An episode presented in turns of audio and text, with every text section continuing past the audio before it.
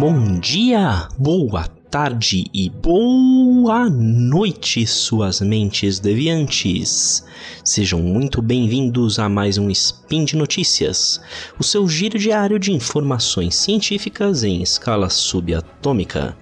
Meu nome é Túlio Toninheiro, advogado e groselheiro, e hoje é dia 13 Luna do calendário Decatrian e dia 21 de outubro do calendário gregoriano vamos falar de perseguição política a institutos de pesquisa. Além disso, vamos falar um pouco sobre responsabilização por omissões de agentes públicos que não registram ocorrência de crimes que dizem ter presenciado ou ainda qual seria o resultado de suas falas se comprovadas falsas. Sem enrolação, bora começar. Speed Notícias.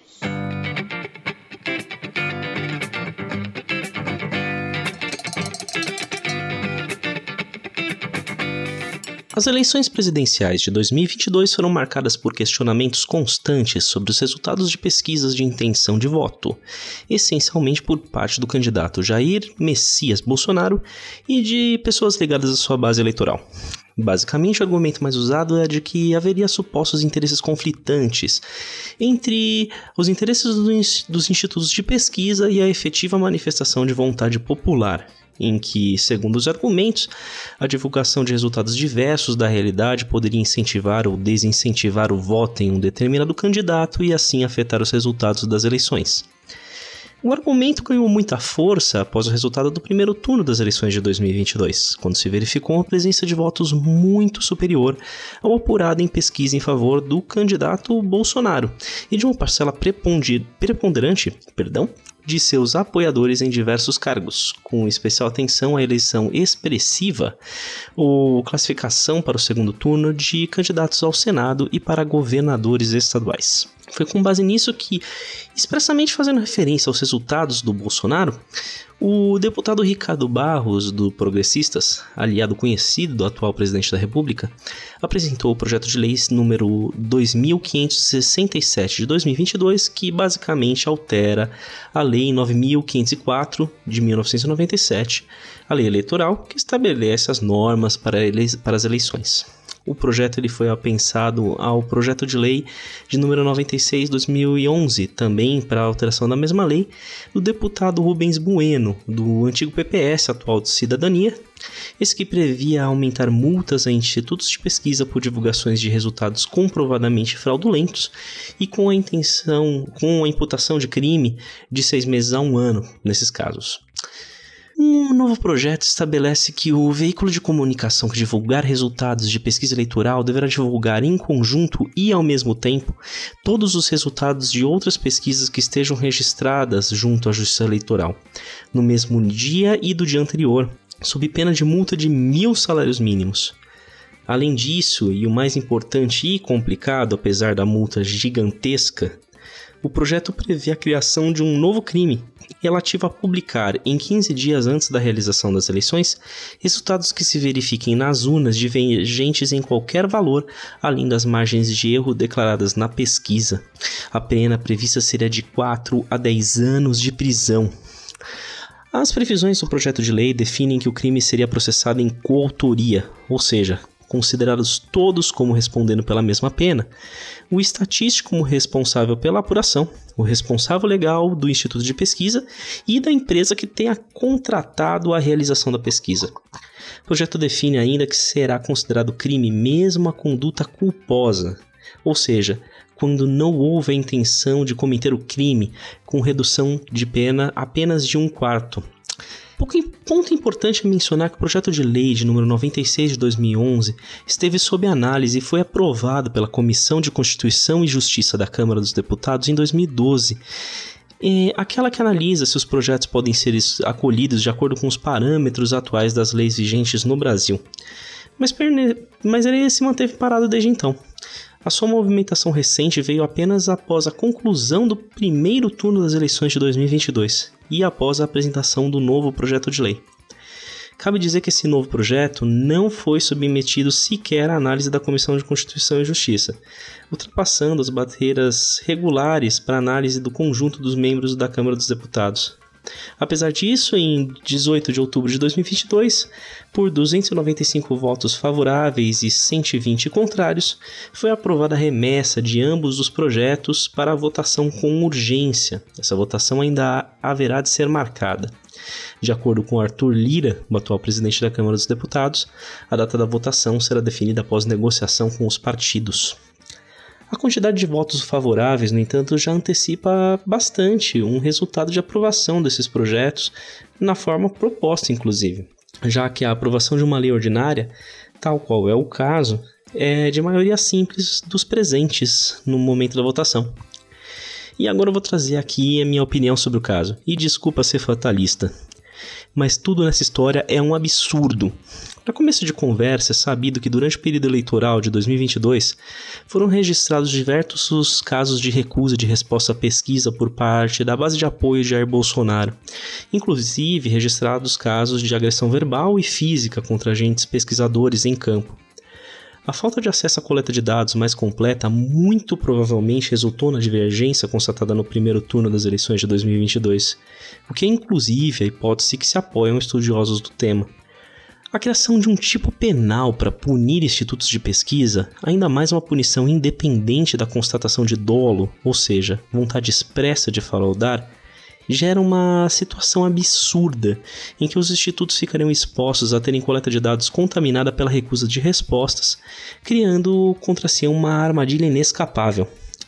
É bom citar que o próprio ministro da Casa Civil do governo Bolsonaro, Ciro Nogueira, se manifestou no Twitter incentivando apoiadores a se negar a responder qualquer pesquisa eleitoral nesse segundo turno das eleições.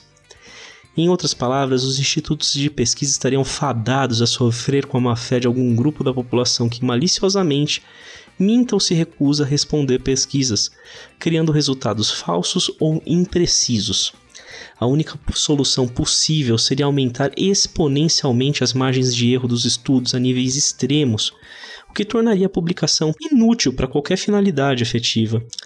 Nessa hipótese, seria melhor nem realizar os estudos.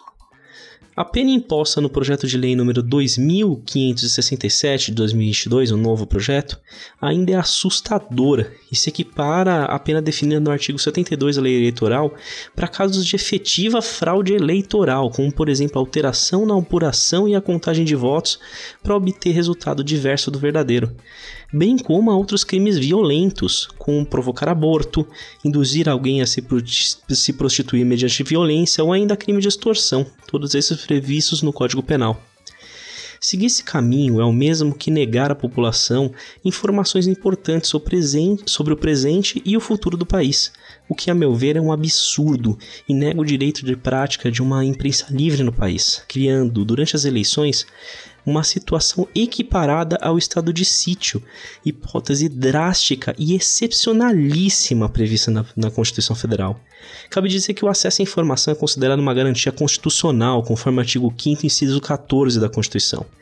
E a liberdade de imprensa, expressão e informação é garantida no artigo 220. A meu ver, embora os projetos de lei não proíbam a divulgação dos estudos, eles criam problemas que na prática tornam impossível a prática segura dessa divulgação sem risco de prisão.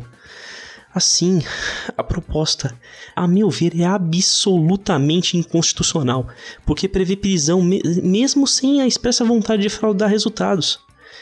A nós, portanto, cabe pressionar nossos representantes para afastar esse projeto de lei. Se você acredita que é necessário conhecer a verdade para ter a liberdade, é preciso garantir que ela seja dita. Ou então, vivemos sempre às escuras, sem qualquer segurança jurídica ou social, amargando 100 anos de sigilo num governo que sequer saberemos se é legítimo ou não. Bom, bora para a próxima notícia. Recentemente tivemos duas declarações bombásticas feitas por dois membros do governo federal. A primeira foi da ex-ministra da Mulher, Família e Direitos Humanos, Damaris Alves, eleita para o Senado pelo Distrito Federal. Segundo uma manifestação feita durante um culto religioso no dia 8 de outubro de 2022, a ministra disse, em suas palavras, que teria ido à ilha do Marajó e descoberto o tráfico de crianças para o uso como escravos sexuais. Disse ainda que as crianças eram alimentadas como comida pastosa e tinham seus dentes arrancados para facilitar a prática de sexo anal e oral. Não foi especificado quando esses crimes teriam ocorrido. De outra banda, surgiu uma polêmica frente ao presidente Jair Bolsonaro durante uma entrevista ao programa e podcast Paparazzo Rubro Negro em 14 de outubro, que foi transmitida ao vivo. O presidente mencionou que, ao passear de motocicleta, viu garotas entre 14 e 15 anos e que, ao que ele disse, pintou um clima ele teria pedido para visitar a casa das garotas e teria constatado que lá se encontravam diversas garotas da mesma idade que se maquiavam para, abre aspas, ganhar a vida, fecha aspas, fazendo uma alusão à prática de prostituição. A íntegra da entrevista foi removida pelo YouTube, mas o trecho da fala pode ser achado com facilidade por outros canais. Ambas as alegações foram feitas sem a apresentação de quaisquer provas, e não há qualquer registro de que tanto Damares quanto Bolsonaro tenham registrado denúncias às autoridades da ocorrência de crimes de tortura ou exploração sexual de menores. Ao contrário, Ministério Público Federal intimou o Ministério da Mulher, Família e Direitos Humanos para dar explicações sobre todos os casos registrados de denúncia de abusos sexuais desde 2016. Isso porque o MPF disse que não teria nenhum registro sequer semelhante ao relatado pela ex-ministra no período. O governo, no entanto, não respondeu ao pedido no prazo especificado e, em 18 de outubro, pediu a concessão de um novo prazo para resposta. Já Bolsonaro tentou, por meio da sua atual esposa, Michele, trazer o argumento de que usava a expressão pintou um clima de forma comum e a se referir a ter condições favoráveis para uma conversa ou para registrar algum ato favorável à sua posição política em vídeo. Feito um levantamento em mais de 128 lives do presidente, no entanto, a expressão não foi encontrada sequer uma única vez. Uh, como uma desculpa não colou, o presidente divulgou um vídeo ao lado da esposa e de Maria Teresa Belandria, embaixadora não oficial da Venezuela, em que, apesar do tom de desculpas, preferiu acusar a suposta manipulação da oposição, embora tudo que tenha sido retratado tenha sido a própria fala do presidente na live. Bom, Disse o presidente que, abre aspas, estamos indignados com as últimas ações de alguns militantes de esquerda que, sem nenhum pudor, estão pressionando mulheres venezuelanas a fim de obter vantagem política, fecha aspas. Ele ainda disse que, abre aspas, as palavras que eu disse refletiram uma preocupação da minha parte, fecha aspas, e que, abre aspas, a dúvida e a preocupação levantadas foram quase que imediatamente esclarecidas à época, Fecha aspas. Curioso, né? Se foi esclarecida a época, por que, que ele disse isso agora, dia 14? Bom, ok. Por fim, disse que, abre aspas, se minhas palavras, que por má fé foram tiradas de contexto, que, bom, de alguma forma foram mal entendidas ou provocaram algum constrangimento às nossas irmãs venezuelanas, peço desculpas. Fecha aspas. É fato que, verdade ou não, as falas de ambos os agentes públicos podem ser interpretadas como crimes. Damari diz que não mentiu e que sua fala é baseada em fatos, registros e documentos que ainda não apresentou. Se é verdade isso, significa que ela, por qualquer razão, deixou de praticar um ato que, como agente pública, tinha a obrigação de fazer, que é registrar denúncia de tortura, tráfico de pessoas e abuso sexual. Nesse caso, não tendo feito o registro, ela pode ter cometido o crime de prevaricação, que é previsto no artigo 319 do Código Penal.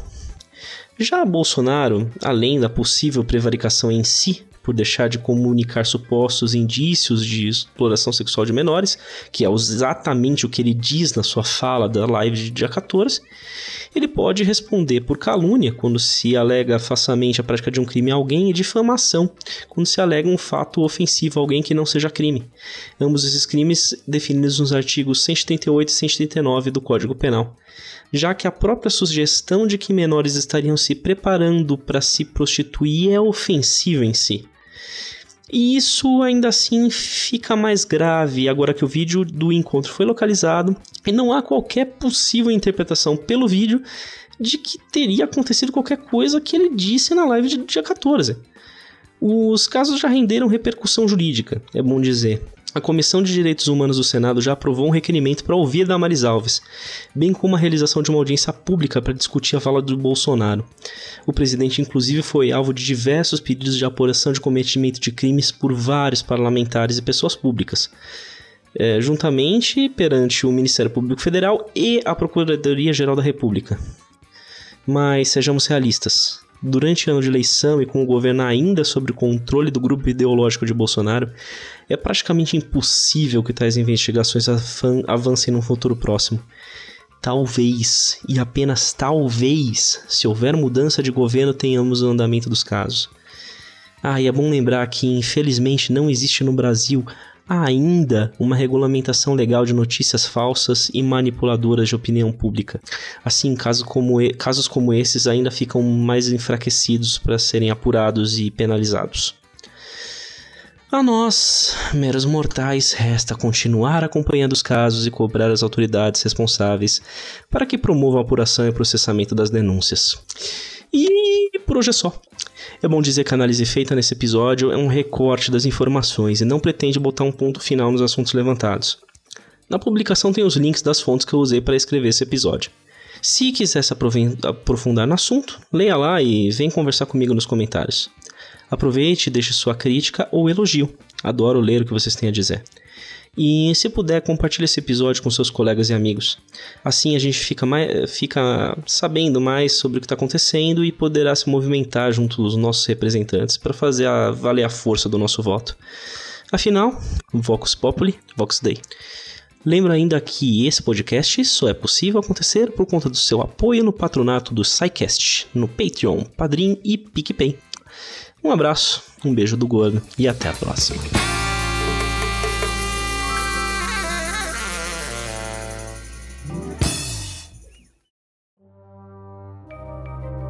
Este programa foi produzido por Mentes Deviantes.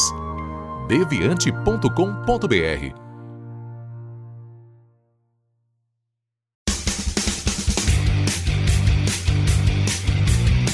Cortes, edição de podcast.